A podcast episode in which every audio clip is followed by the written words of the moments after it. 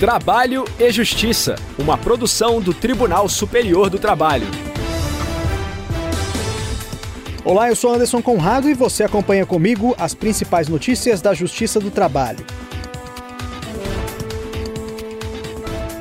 Quem abre o nosso programa é a repórter Michele Chiapa, de Brasília. Fazendas devem indenizar operador por queimaduras sofridas durante abastecimento de trator.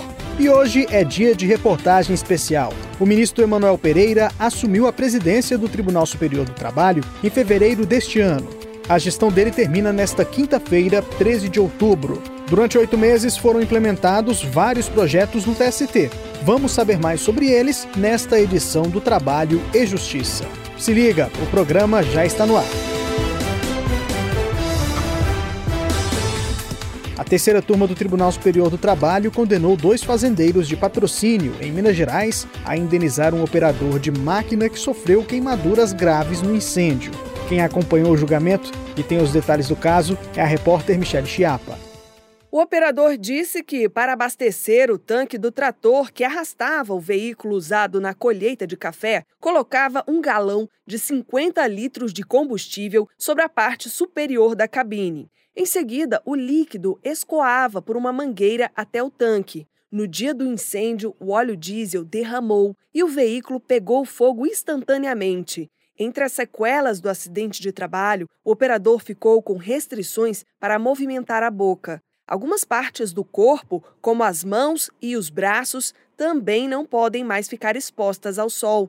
Devido às lesões, ele ficou incapacitado para o trabalho de forma permanente. Por isso, pediu indenização por dano moral, reparação material e ressarcimento das futuras despesas com tratamento. Com base em laudo pericial, os pedidos foram negados pelo juízo de primeiro grau, o entendimento foi que o incêndio não poderia ter ocorrido como o operador alegou. Isso porque o trator não apresentava sinal de fogo. O juízo concluiu que o trabalhador havia se molhado de diesel durante o abastecimento e, depois disso, teria ido fumar, o que causou o incêndio. Ao julgar o recurso, o Tribunal Regional do Trabalho da Terceira Região em Minas Gerais reformou a sentença. O TRT condenou a empresa ao pagamento de indenização no valor de 10 mil reais por dano moral e mais 10 mil reais por danos estéticos também determinou pensão mensal de metade do valor do último salário recebido pelo operador antes do acidente. Para o Tribunal Regional, a partir do momento em que o empregador permite que o abastecimento seja feito de forma inadequada, deve-se reconhecer a responsabilidade objetiva, por causa do risco da operação mas a decisão levou em conta que o trabalhador também havia contribuído para o acidente ao praticar ato inseguro. O empregado recorreu ao Tribunal Superior do Trabalho. O relator, na terceira turma, ministro Maurício Godinho Delgado, propôs aumentar o valor da reparação. Ele ressaltou a gravidade das lesões e também que os valores definidos pelo TRT foram moderados em relação aos parâmetros fixados pela terceira turma para situações semelhantes. Assim, o colegiado estabeleceu indenização por dano moral no valor de 30 mil reais e mais 30 mil reais por dano estético. A decisão foi unânime.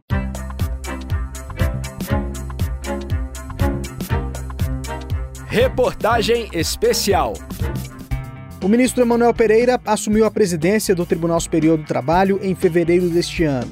E durante oito meses de gestão, foram implementados vários projetos no TST. Grande parte das ações foi voltada à inclusão social e à modernização tecnológica. Saiba mais com o repórter Pablo Lemos.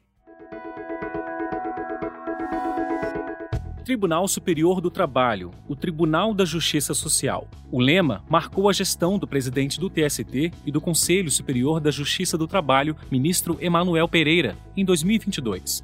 O slogan surgiu com o objetivo de aproximar ainda mais a justiça do trabalho da sociedade. E para reforçar essa missão institucional, o TST lançou, em parceria com os Correios, um selo postal comemorativo do mês do trabalhador, celebrado em maio.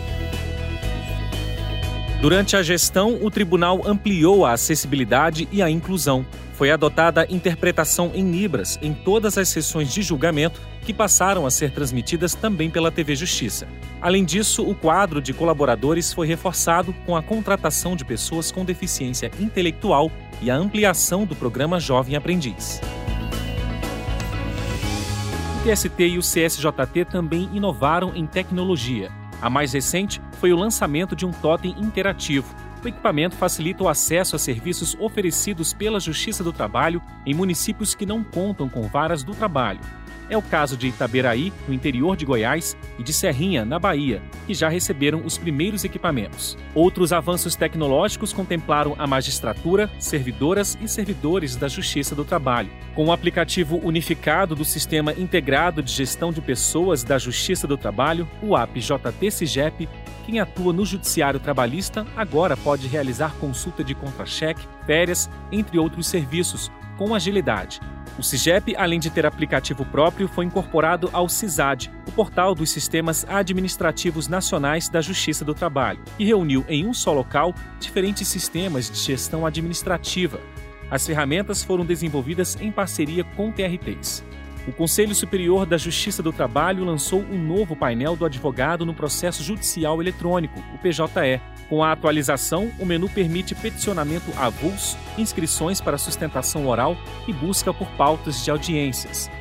Uma parceria inédita entre o Tribunal Superior do Trabalho e a Universidade Federal do Rio Grande do Norte propiciou o lançamento do primeiro programa de residência em Tecnologia da Informação do TST.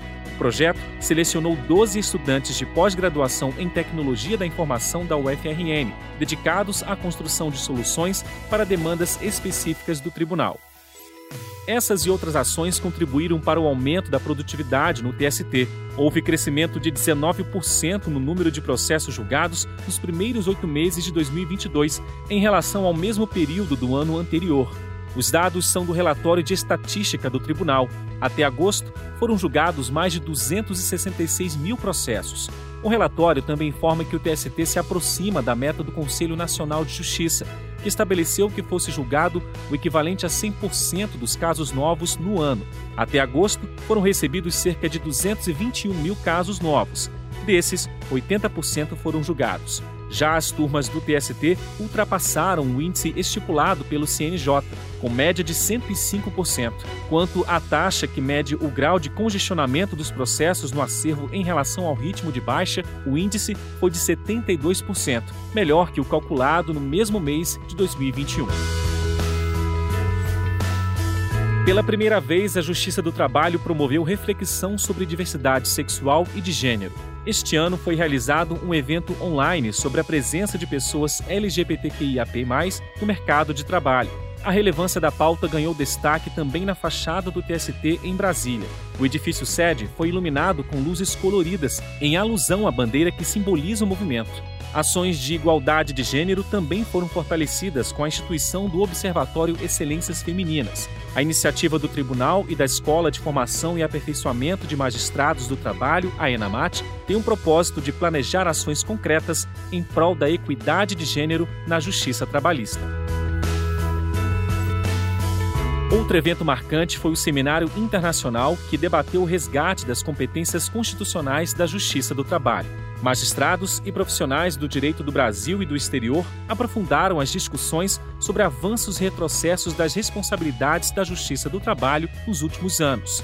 O enfrentamento à violência e ao assédio no ambiente de trabalho também foram assuntos que ganharam atenção especial na atual gestão.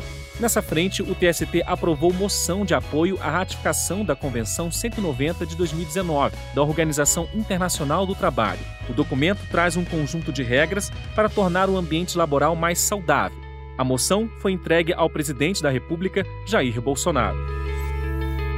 E para aprimorar a eficiência dos serviços prestados pela Justiça do Trabalho, o presidente do TST e do CSJT, ministro Emanuel Pereira, autorizou a realização de concursos públicos para o quadro de servidoras e servidores nos tribunais regionais do trabalho em todo o país. E para quem já atua na Justiça do Trabalho, foi autorizado o reajuste de benefícios de magistrados, servidoras e servidores de primeiro e segundo grau.